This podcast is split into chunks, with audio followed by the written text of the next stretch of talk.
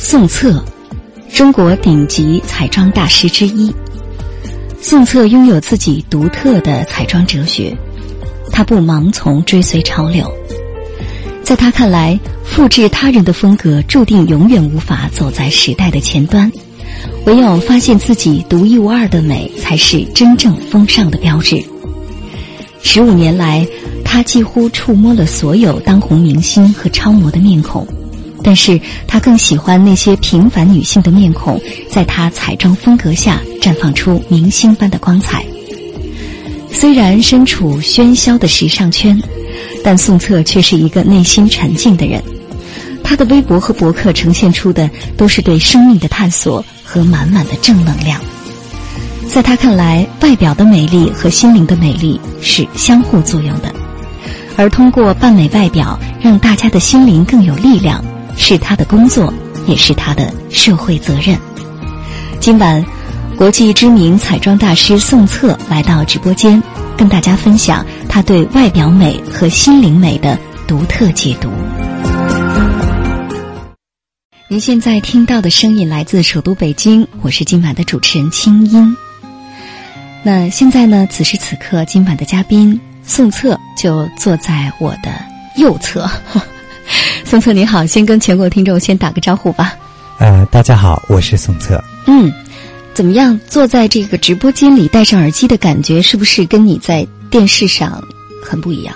呃，我觉得非常的享受。嗯，尤其跟青音老师一起来做这个节目的时候，可以聆听很多来自心里的声音，我觉得是非常非常幸福的一件事情。嗯，好，那希望今天晚上我们的分享哈，也会让听众朋友觉得。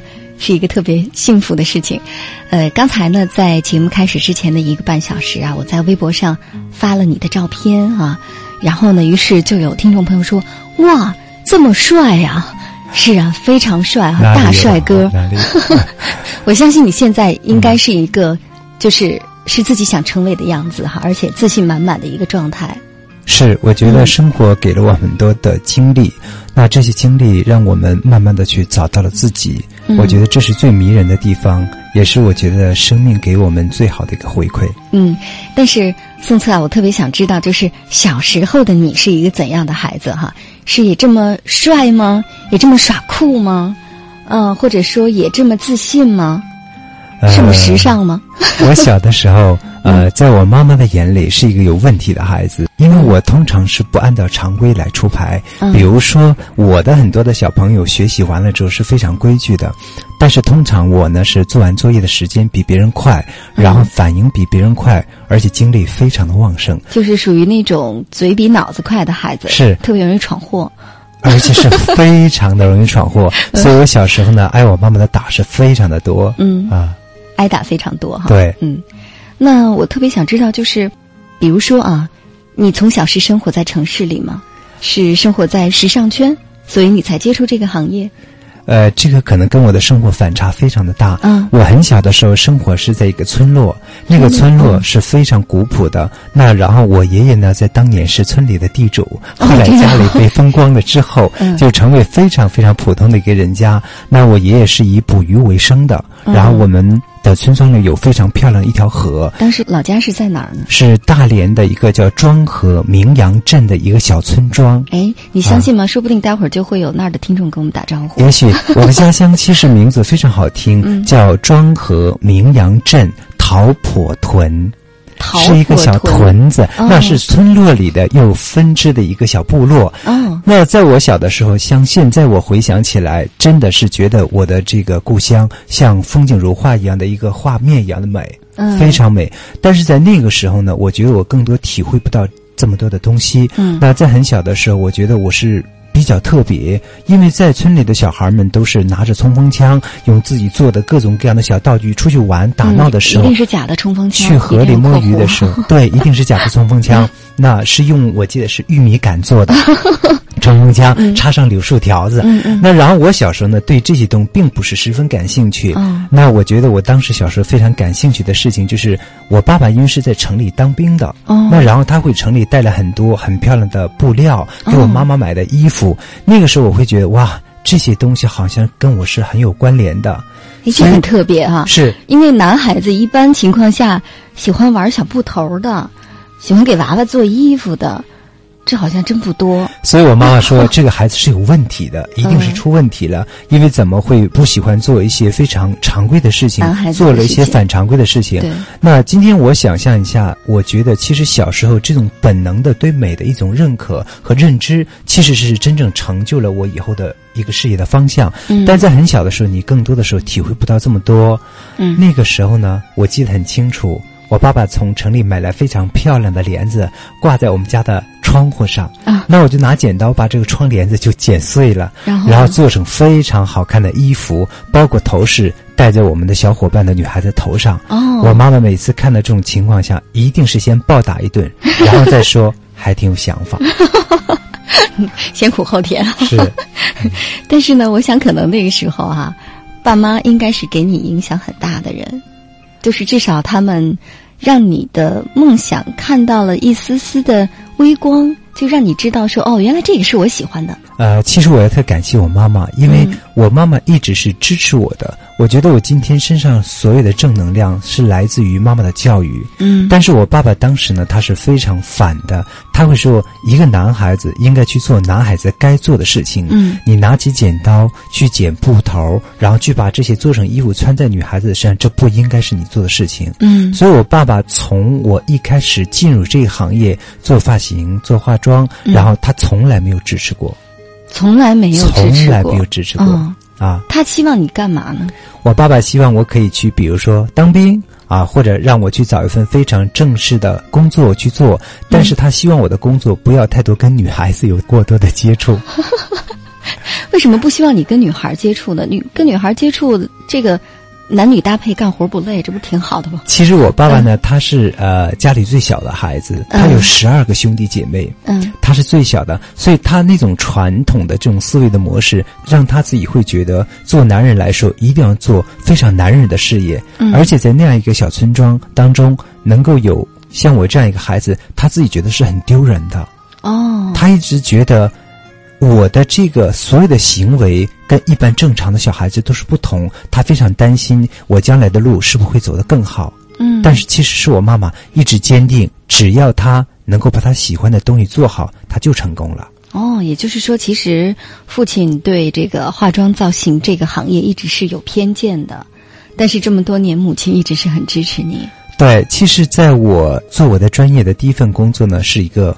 服装设计师哦，第一份工作就做这个，你很幸运呢。我的第一份，因为我采访过很多的造型师，包括时装设计师，他们第一份工作都不是干这个的。我觉得我非常幸运，是因为我一直在追寻着我内心自己的感受，一直往前走。虽然这个过程当中是非常艰难，但是我觉得我坚持下来了。尤其在我做第一份工作的时候，我记得当年是在应该是一九九四五年的时候，我穿的裤子和衣服都是自己做的。哇，太牛了！对，嗯，所以那个时候你自己本能的对美的理解都会非常的不同。对，但是我爸爸那个时候做了一个对我来说是一种毁灭性的打击的一个决定。那他从服装厂的样板间里把我拖回家，告诉我 从此要远离这个剪刀和做衣服的这个裁剪的台。他说：“我要给你找一个工作，你不允许做这个。”这其实当时在我的人生当中打击是特别大的。我曾经一度因为这件事情在家里自闭了两个月。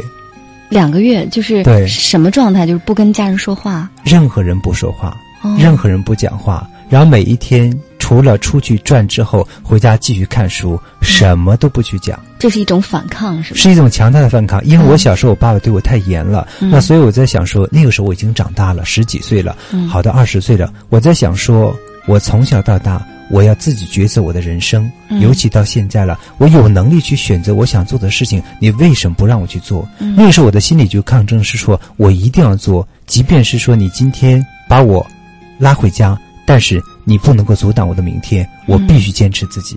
哎呦，这个会做衣服的男孩可真够轴的，非常的轴啊。嗯，其实家长的期待呢，如果说更多的加在孩子的身上的话，对孩子确实是压力，甚至是伤害。我觉得更多的是一种不公平。嗯，因为在那个时代，我们的父母对于孩子的教育，他更多是在于他想让你干什么，对，并没有去尊重孩子内心想要什么。其实，在我很小的时候，我的个性是非常倔强的。我说好，那既然你不让我做服装这个，我暂时可以答应你。那我再问我自己，我接下来要做什么事情？我爸爸记得当时给我安排了一个工作，让我去汽车修理厂去做一个管理者。哦。后来呢，我就跟他去了在大连郊区的一个工地，然后是一个山谷里，我记得特别清楚。然后他带着我进去一看，我看看每个汽车修理工，他们身上穿的衣服都是沾着各种油污的，脸上跟电影里演的人一样是黑的，然后油漆一块一块的。我在想说，难道我以后的生活就是这样子？嗯难道我每天要在这样一个环境当中过去工作？我当时转身就走，绝不可以。嗯，也就是说，其实。尽管工作无贵贱啊，其实当时呢，可能汽车修理厂的那些工人也非常值得尊敬，但是那毕竟不是自己心灵的方向，尤其是对于一个特别爱美、特别爱扮美别人的一个人来说，看到天天都是油污的、完全不讲究的这种工作环境，那是实在是无法忍受的。是这样的，其实我觉得真实工作对每个人来说呢，他在自己的角色上都应该赢得我们的尊重。对，但是我们首先应该尊重来自自己心灵深处的声音。嗯，你要做什么？因为每个人所选择不同。我觉得要选择自己快乐的、自己想做的。其实我再去看到那些修理工的时候，我觉得他们很快乐，因为他们很多是来自于农村，来自的小地方，他能够在城里有这样一份工作，丰衣足食。我可以感觉他们笑得已经非常开心。但是那不是我要的生活。对，也就是说，你刚才那句话说的很对啊，就是任何工作都值得尊重，但是首先一个人要尊重的是自己内心的声音。是。那我特别想知道，后面这孩子是不是被暴打了一顿？真的被暴打了一顿。哦，我爸爸真的，因为我从小到大，我爸爸一直的教育方式不好，就是打。所以其实我父亲呢，对我这种教育呢，在我三十几岁的时候，才慢慢的把这种心理阴影消除掉。哦，因为我觉得这些对我的影响是非常大的。我在想说，我在我可以做选择的时候，我一定要离开他。其实那个时候，我就想说，我要选择我挚爱的事业。我希望我们能够有一个彼此的空间，去了解到对方。那个时候，因为我已经长大了，我希望这个父亲可以知道，这个曾经他认为不务正业的男孩子，可以用他自己的选择去成就他的人生，成就他的事业。嗯，所以其实，在我记得我选择的第二份工作就是发型师。哦，我偷偷的报了一个学习班。这不让我剪布条，我就剪头发。对，我在想说，我跟剪刀是有缘分的。那个时候我记得特别清楚，在家里啊，跟我爸爸抗争了两个月之后，我其实一直在想，我是不是应该回那个服装的设计工作室。嗯，其实那个时候呢，如果我回去的话，我相信今天。我应该是一个不错的服装设计师。嗯，对，因为我酷爱时装的造型的这个方面的东西，在当时是超越发型的。哦，可是后来我在学了剪头发之后，我在想说，这么多的头发可以剪出不同的发型，给予人不同的美，这个也是非常有震撼力的。对，所以那个时候我深深的爱上了发型设计师这个职业。嗯，但是我想，可能当时父亲是不是更崩溃了？你看，你剪个衣服吧，你好歹还是在厂里头哈，你好歹还不用见人，好吗？你这剪头发还得给人洗头，这是伺候人的活儿。他会不会觉得 离他的梦想越来越远？是的，我觉得每一个父母都希望自己的孩子可以做一些体面的工作，对，甚至可以做一个让他觉得很风光的工作。但是其实真是这样，因为你选择这个事业之后，你不会觉得这个事业它是职位的高低或者低贱，不会，你会爱他这个事业。所以那个时候我在剪头发的时候，学发型设计的时候，我记得当时我学了三个月，班上一共五十八个人，嗯，我是其中。唯一的两名男生的一位哦，其他全女孩。对，那那个时候做发型确实来说呢，呃，应该是也是比较前卫的，在九十年代的时候。对。那我在学完三个月之后，我记得特别清楚，所有的人几乎都没有进入这一行。嗯。我们班里五十八个人，最后进入这行只有两个人，一个女孩，还有我一个人。嗯。我当时进入这行的时候，我跟我爸爸商量，我说：“你可不可以借我一点钱？我想开一家发廊。”我爸爸说。借钱不可能，嗯，因为你干了就得赔，嗯。但是后来我觉得我妈妈非常伟大，我妈妈说，既然她这么拥有自己的梦想，我们作为老人来说应该支持她。她今天已经长大了，她不是小孩子，我们应该帮助她。其实，在我妈妈的游说下，我爸爸借了两千八百六十块钱给我，我记得特别的清楚。两千多块钱当时就能开发廊了吗？对，那我记得当时的房租是四百多块钱一个月，在当时已经是很贵的了。两千多也只够租不到半年呢。是我爸爸也跟我说，我爸爸说两千八百六十块钱拍在我旁边，说先拿去，赔了以后回来再见我。嗯。他给我的教育，其实我今天想起来也都是那种比较反的、激励式的，也并不是说他真心希望我赔掉或者不爱这个儿子。那后来呢，我就开了一家店。我记得当时去选这个房子，然后还有装修屋里的样子，包括所有的设计，都是我一个人完成的。开心的不行哈！我开心的不行。当时的小房子是一个小铁皮房，它是停留在我们居民楼的楼下的一个简易的小铁皮房。嗯，我今年。突然间有一天翻开我的旧相册时候，发现这张照片的时候，我看了这张照片，久久不能说话，眼泪一直的流。嗯，对，因为我真的无法想象，我是从那样一个小房子走出来的一个发型师。是现在能够给很多的知名的明星和模特去做造型哈，但是当年是从那么小那么小的一个小小的铁皮房子里出发，开始了自己的梦想。是。身处变幻莫测的时尚圈，那华丽的背后蕴含了多少不为人知的艰辛？没有人可以懂得在这里每个人面孔背后的故事。时尚是一种修行，一种美丽的修行。身在这样一个圈子，很多人没有完成修行就倒下了。时尚需要的不仅是强悍的体力和精力，还有超然的毅力。在这斑驳的世界里，太多人迷失，没了方向，曾经美好的梦都成了泡影，留下的是一个一个残存破灭的记忆，仿佛一幕华丽的歌剧，曲终人散，留下的是寂寞的灵魂和迷失的心。时尚让我们美好，却又让我们迷失，生活难道不是吗？时尚和生活一样，都是一种修行。刚才这段话。来自宋策的新浪博客。那今天晚上，我们同样是借着关于美的话题来聊心灵。你认为心灵的美和外表的美之间是怎样的关系呢？那扮美心灵，你有没有一些独家秘籍呢？这位朋友叫飘影贝壳，他说：“我认为心灵的美丽是很重要的，心灵美是一种内在素质。”拥有善良的内心是一种修养，是良好的表现。外表的美丽则是对人的一种礼仪。华丽的外表体现出对人的尊重，拥有良好的修养才懂得对他人的尊重。其实宋策，你有没有发现哈？就是大家的留言呢，可能我相信代表了相当一部分人对这个外表美的一种误解哈，就是觉得说打扮的漂亮都是扮给别人看的，都是为了尊重别人。其实，因为我们两个人也会同时参加很多电视节目的录制，哈，我们会发现真的不是这样。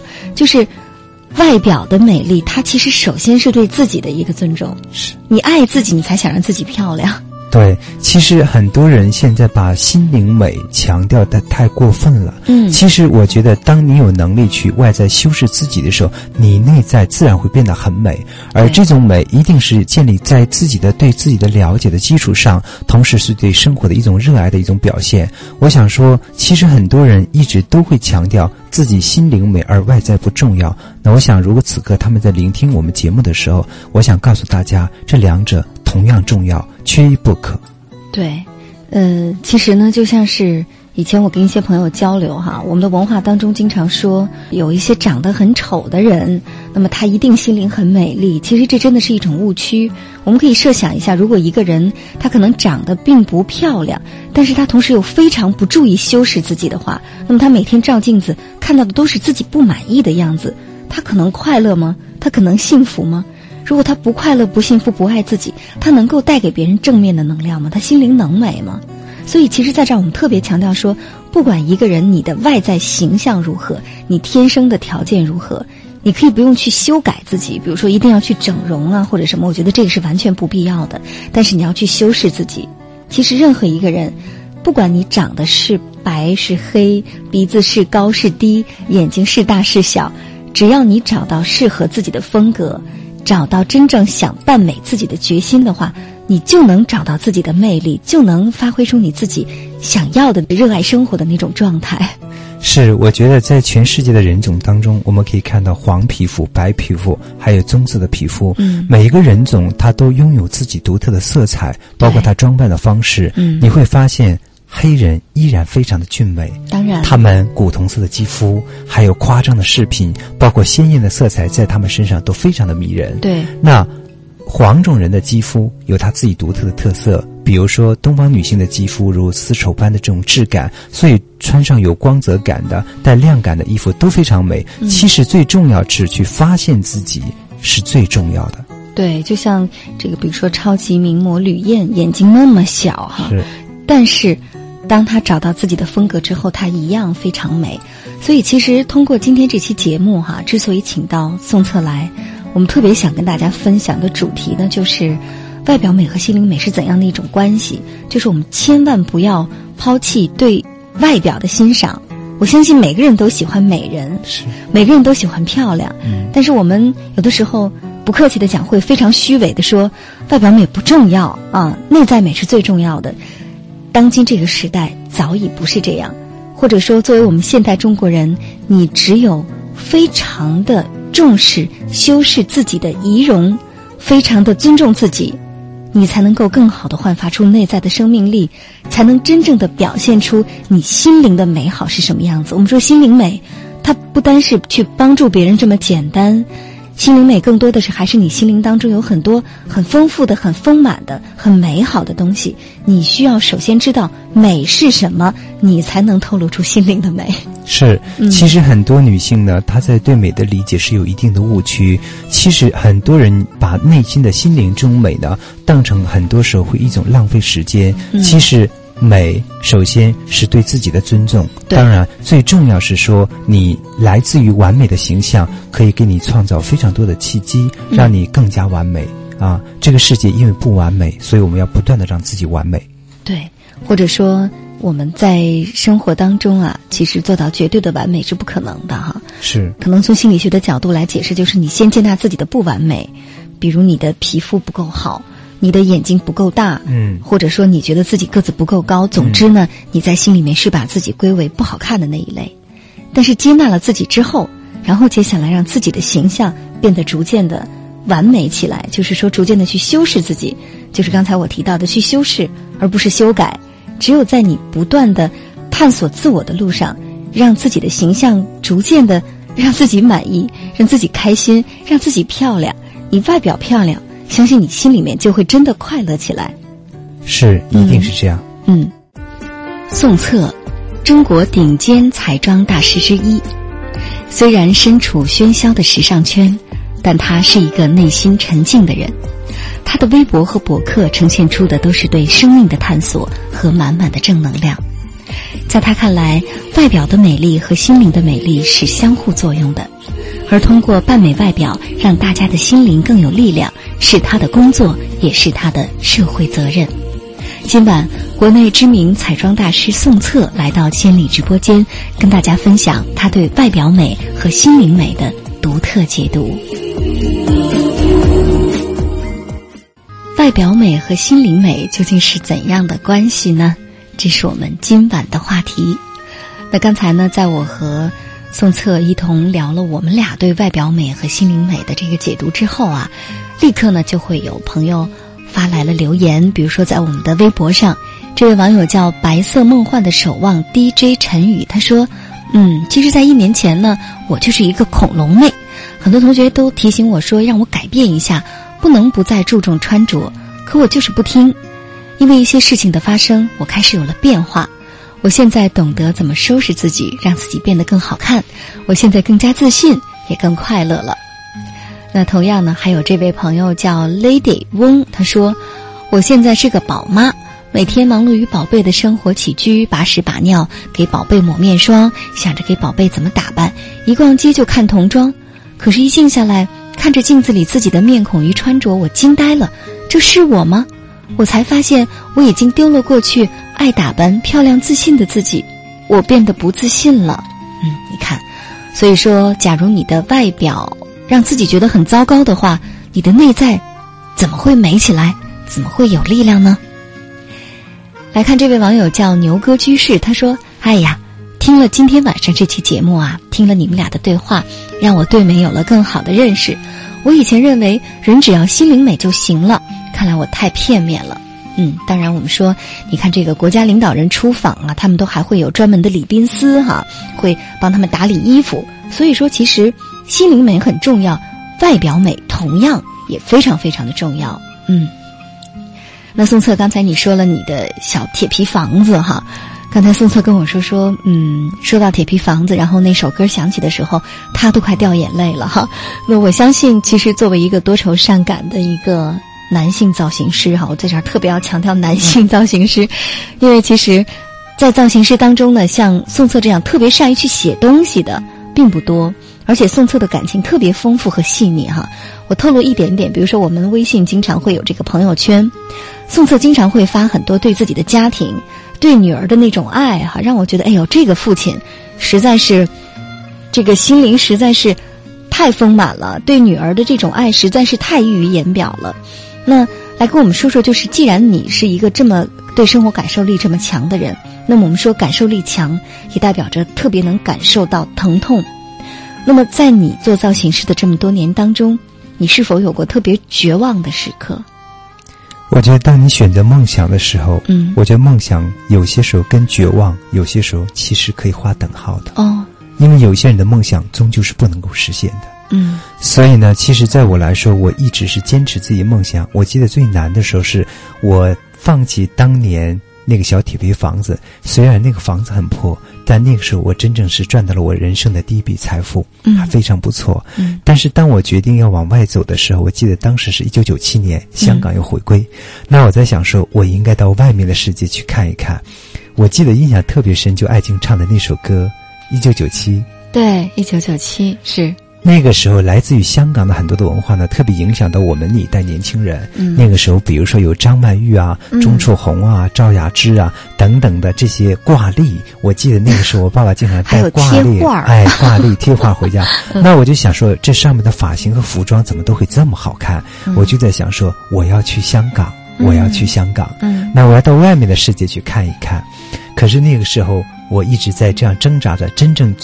这个梦想实现的时候是在一九九九年的时候，我才走出去。哦，对。但是呢，当我变卖了所有的我店里的东西的时候，带着我的钱去了国外留学的时候，我会发现，原来外面的世界跟我想象太不同了。嗯，在过去的生活当中，我每一天是跟我的客人在一起，每天有很多的收入，每一天有很多的新鲜的事物。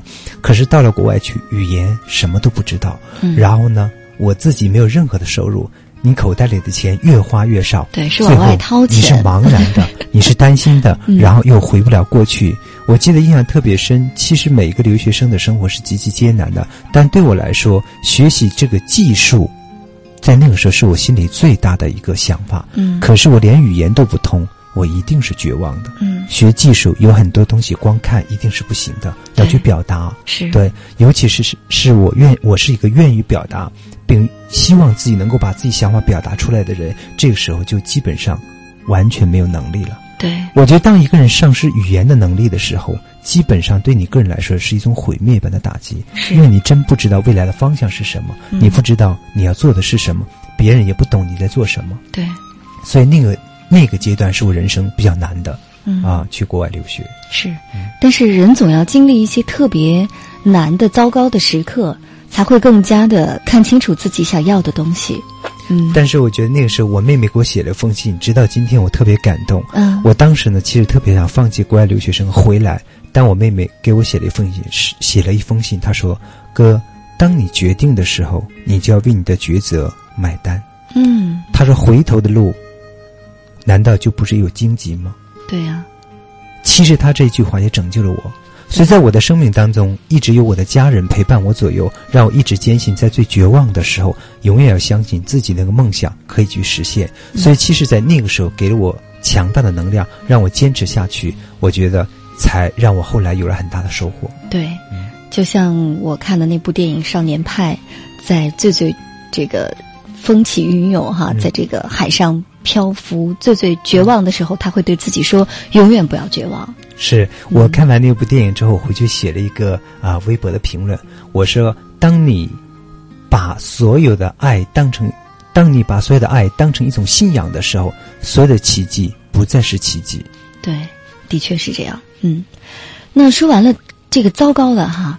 让你心情平复一点，我们再来说个好的，说个让你觉得感感到很为自己骄傲的时刻，有没有这样的时刻？呃，应该是我在事业的最顶峰的时刻呢，是在呃二零零五年，是中国十大化妆师排名的首席。嗯，而正在这时候，应该是我来北京的第五个年头。嗯，那这第五个年头呢，那个时候，我觉得大家可能都知道，中国有一个非常有名的电视节目《同一首歌》。对，作为《同一首歌》的首席造型师，我一直陪伴这个节目有八年的时间。嗯，在这八年的时间当中，跟所有的明星合作之后，我觉得我收获的不仅仅是造型，我觉得更多是从美。每一个这些明星背后，看到他们的辛苦，看到他们努力，对我人生所带来巨大的改变。我我想这一切是我人生最大的收获。嗯，直到今天为止，我特别感谢这八年的时光，让我跟所有的明星在一起，看到了他们的辉煌，看到他们的辛酸，看到他们所有。而这些恰恰是我人生真正是能够让我前进的部分。对，其实呢，我想可能之前啊，你的父亲很担心你进入这个圈子哈。嗯。一方面会觉得说，哎呀，总是干这个女人干的事儿哈。他对这个化妆造型有误解之外，可能还会很担心说，进入时尚造型圈你会变得浮躁，因为这个圈子毕竟是光环比较多、名利比较多。嗯。但是刚才呢，听到你说的这些哈，我相信，父亲假如听到，他一定也会放心了。其实这么多年当中，当你在跟这些明星、跟时尚圈打交道的时候，你看到的不仅仅是他们虚幻的那些东西，名利啊，其实看到的更多的是人性的挣扎，他们内心也有的苦痛，以及他们的辛酸和不容易。由此你会觉得说，哦，其实生命真好，活着真好，每一个人都不简单，而我们每一个人要做的就是从那些让我们能觉得学到东西的人身上。汲取力量，这才是最重要的。是的，其实，在我创作这个过程当中，我可以感受到每一个明星都是由没有化妆、没有造型，到然后完美的、璀璨的走上这个舞台。嗯，当我可以看到他们在台上华丽的尽情去展示他们的艺术才华的时候，又回到他们生活当中最本真的状态的时候，让我学到一种东西，那就是真，那就是本真。对，学会能够在任何时候收放自如。是，嗯。说到这个本真哈，其实在这儿我特别想回应一下这条微博，因为刚好看到哈，确切的说呢，我特别希望我的话能够提醒到他。这位朋友叫折翼彩虹，嗯，他说：“你们一直在说外表美，外表再美，心灵不美有什么用呢？在那张天使般的容貌里，藏着一颗魔鬼般可怕的心，因为人们总是喜欢和天使交往，而不敢跟魔鬼打交道，所以外表美的骗人都比较容易。”而外表不美的，连骗人的机会都没有。其实，确切的说，当我看到你这条留言的时候，我真的有点为你担心。就是是什么样的生活经历，让你对外表美表现出如此尖刻的一个态度？哈，我们说，比如说，可能中国古典的一些文学作品当中啊，会经常把一些美女描述成妖精妖怪，哈。但是我个人觉得，这是我们中华传统文化当中。嗯，可以说是比较糟粕的部分，就是我们会排斥美的东西，我们甚至对美有一种天然的妒忌，就是当我们拿不下它，当我们无法征服的时候，我们就把它描述成魔鬼。事实上，环顾我们周围的生活，有多少人是真的长着一张天使的面孔，他必然有一颗魔鬼的心呢？还是说，我们其实对美丽有着格外的一个偏见？那么是什么？促使了这些偏见。我记得在做一些节目的时候，当我看到也同样也有一些这样的女孩子，就是她会格外的去钻研学业，格外钻研事业，而完全放弃美丽，甚至对一些长得漂亮的女孩持鄙视的态度。哈，其实心理学上有句话就是：你排斥的东西，你痛恨的东西，你鄙视的东西，往往是你最想要的东西。对。所以我在这儿特别想跟这位朋友分享的是折翼彩虹，我看到了你的留言，我不是在批评你，而是在为你担心，而且在这儿更多的我想对你说的是祝福，因为我同样也看到了你的照片。我觉得其实因为你的容貌长得还挺韩国范儿的哈，所以其实完全可以找到自己适合的风格，而不用把精力花在看到外表美的人就觉得他们是骗子。我们说生活当中有多少人真的是带着欺骗人的心在生活？没有。当你放下了这些究竟是外表美还是心灵美的纠结，放下了天使和魔鬼的纠结，放下了对别人的提防之心之后，你的心才能真正的放开，才能真正的开始爱自己。祝福你，深深的祝福你。嗯，那么我也想对这个女孩子说，其实当你把所有这些关注放在自己的身上，去关注你自己，让你自己变得更美的时候，你会发现你看到的世界是不一样的。对，没错，你轻松了，你就美丽了，你内心的、外表的都会和谐了。是。嗯，那继续回到宋策自己的生活经历上哈，你看，其实有的人通过一条微博，他就传递出的是一种很负面的情绪，但是呢，有的人就是经常会给大家的都是正能量哈。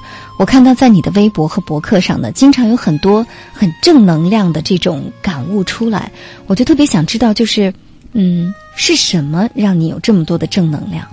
其实，当所有人在看我微博正能量的时候，其实都是我最痛苦的时刻。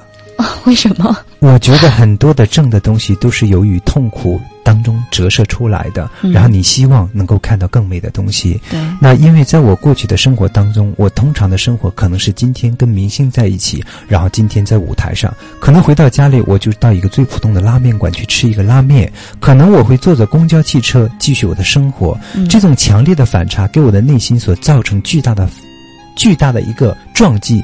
我一直在问自己：你要什么？你是要华丽的生活，还是要简单的生活？我在享受，两者都是生活，对，尽可能去享受它，并在两者当中去找到自己的美。我记得有一次我去一个拉面馆吃饭的时候，我前一天同一首歌是在一个非常非常大的一个地方演出，那我们住的都是最好的酒店。第二天回来之后，我中午下飞机，直接到家门口吃一个拉面。那个拉面馆的女孩见到说：“呀，你又来了。”她说：“你怎么打扮的跟明星一样 上这来吃饭？”我说：“我就爱吃你家的饭。”后来她拿出一个笔，她说：“你可以给我签个名吗？”嗯。后来特别有意思，我是说我不是明星。她说：“不管你是不是明星，你打扮的像个明星，你给我签个名。”然后她的脸。她的那个微笑，牙齿白白的，脸蛋红红的，我顷刻间会感觉这个女孩太美了，而而且这种美足以能够感动我的心灵。对，这种感觉是非常美好的。对，就这种美，它其实是一种温暖的。正向的、真实的、朴实的、是真诚的东西。对对，因为做造型师来说，首先是由内而外、由外而内去打造一个人，不仅包含外在的，还包含一些心理上的一些沟通。其实很多人不知道，就像青音老师这个节目，我觉得每一次聆听之后，你会觉得自己会成长、会进步，同时你会感恩，因为我们身边有这么好的老师，可以让我们心灵变得更美。对我来说，我要不断去装扮不同明星的同时，其实很多明。明星的心理是非常脆弱的，很多的听众根本不知道明星光彩背后艰难的故事。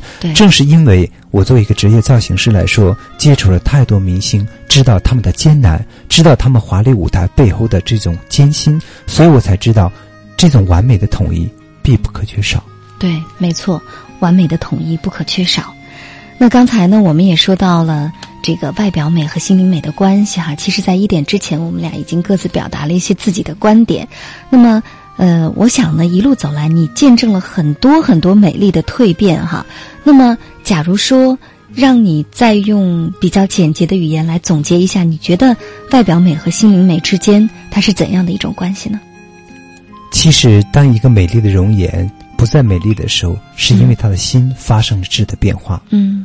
因为他的心灵不再美了，他的容颜呈现出来的感觉真的不会很美，也不会感动别人。同样，我们看到那些特别平凡的、很普通的女孩子，她的心越来越美，她越来越懂得用所有美好的东西装扮自己的时候，你会发现她越来越美，越来越耐看。嗯其实美在一定程度上是有一定的正能量。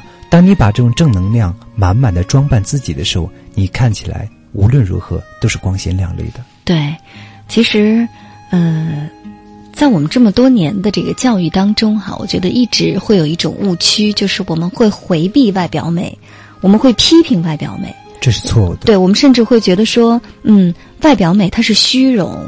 它是这个不好的东西，它是糟糕的，它是不务正业，它是不爱学习，而真正高尚的东西才是应该追求心灵美，真的不是这样哈。呃，我们来看这条留言，这个留言叫“这个冬天我们恋爱吧”，这是他的名字。他说，看了今天的话题，大家的留言，我感觉非常的非常的失望哈。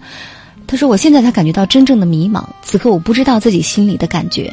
我以前坚持的自以为高尚的观点，只是我固执的坚持，还是这就是我心底最真的那些东西？如果是前者，我将看不起我自己；如果是后者，我将把这些刻在心上。”确切的说，他的留言还是很迷茫，因为他并没有真正的说出你以前的观点到底是什么。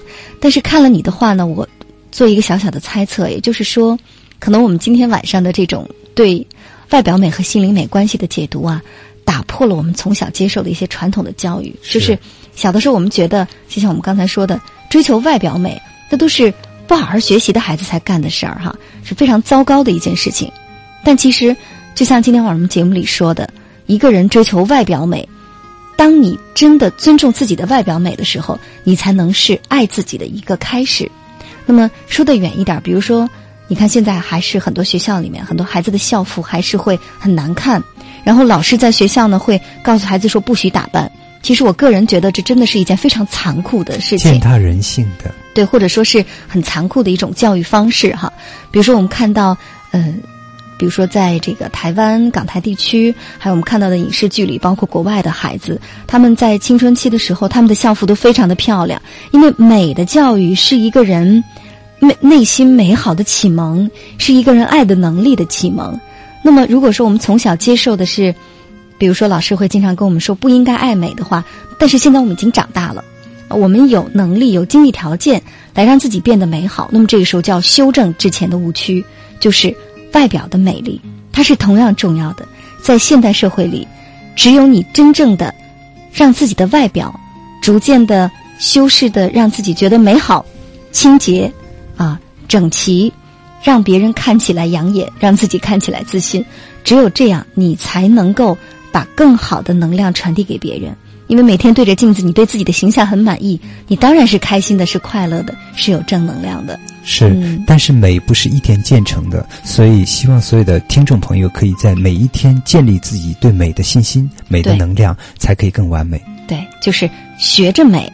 就像我们每天在节目里说学习爱一样，对，也要学习美哈，学习扮美自己，一功课一点点来，或者可以从明天开始做起。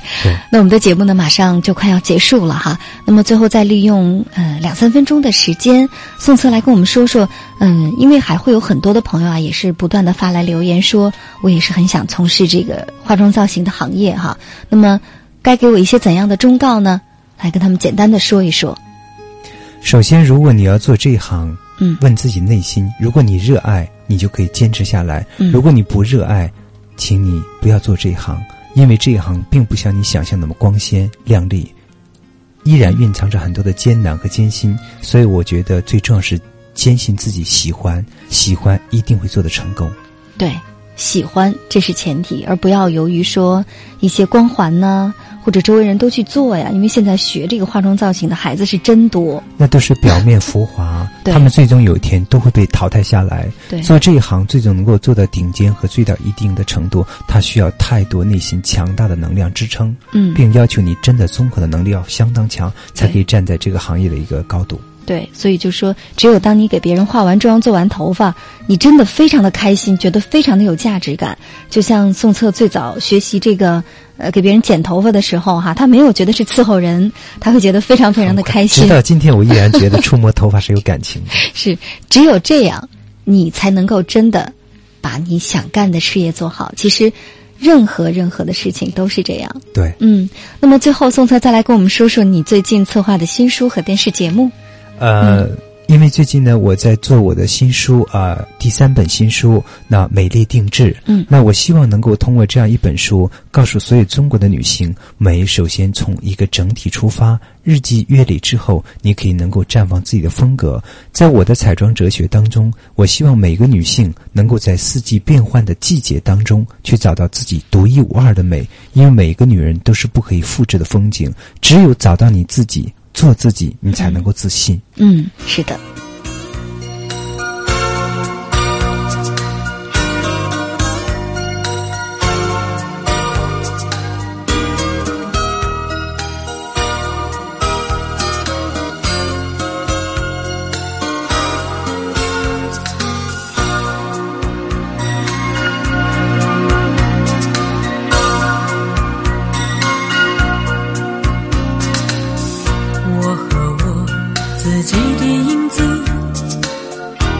在街上游游荡荡，我和我自己的影子一起走在无人的路上。虽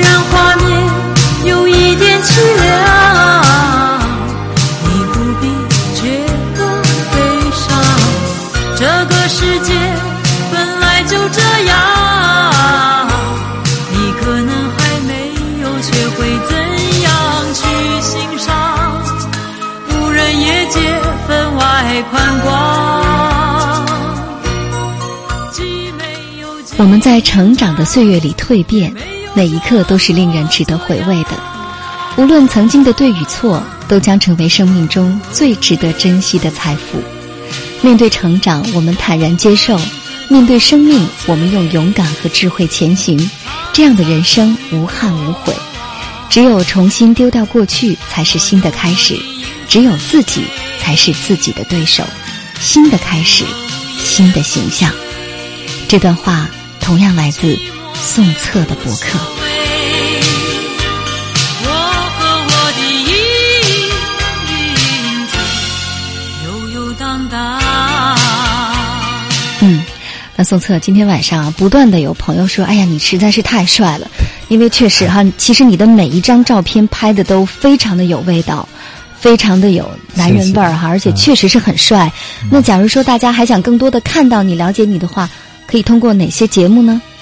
我觉得大家可以呃收看我的电视节目，陕西卫视的《今夜女人帮》，嗯还有旅游卫视的《美丽俏佳人》。嗯那在接下来这些日子当中，我将和我的观众朋友们和听众们朋友们一起来分享美容护肤化妆类的专业的电视节目。嗯啊期待在节目当中跟大家一起来交流。嗯，就像我们刚才说的，学习美也是功课哈，是试着学一点点小功课。对那呃，今天节目马上就结束了，最后想跟大家说点什么？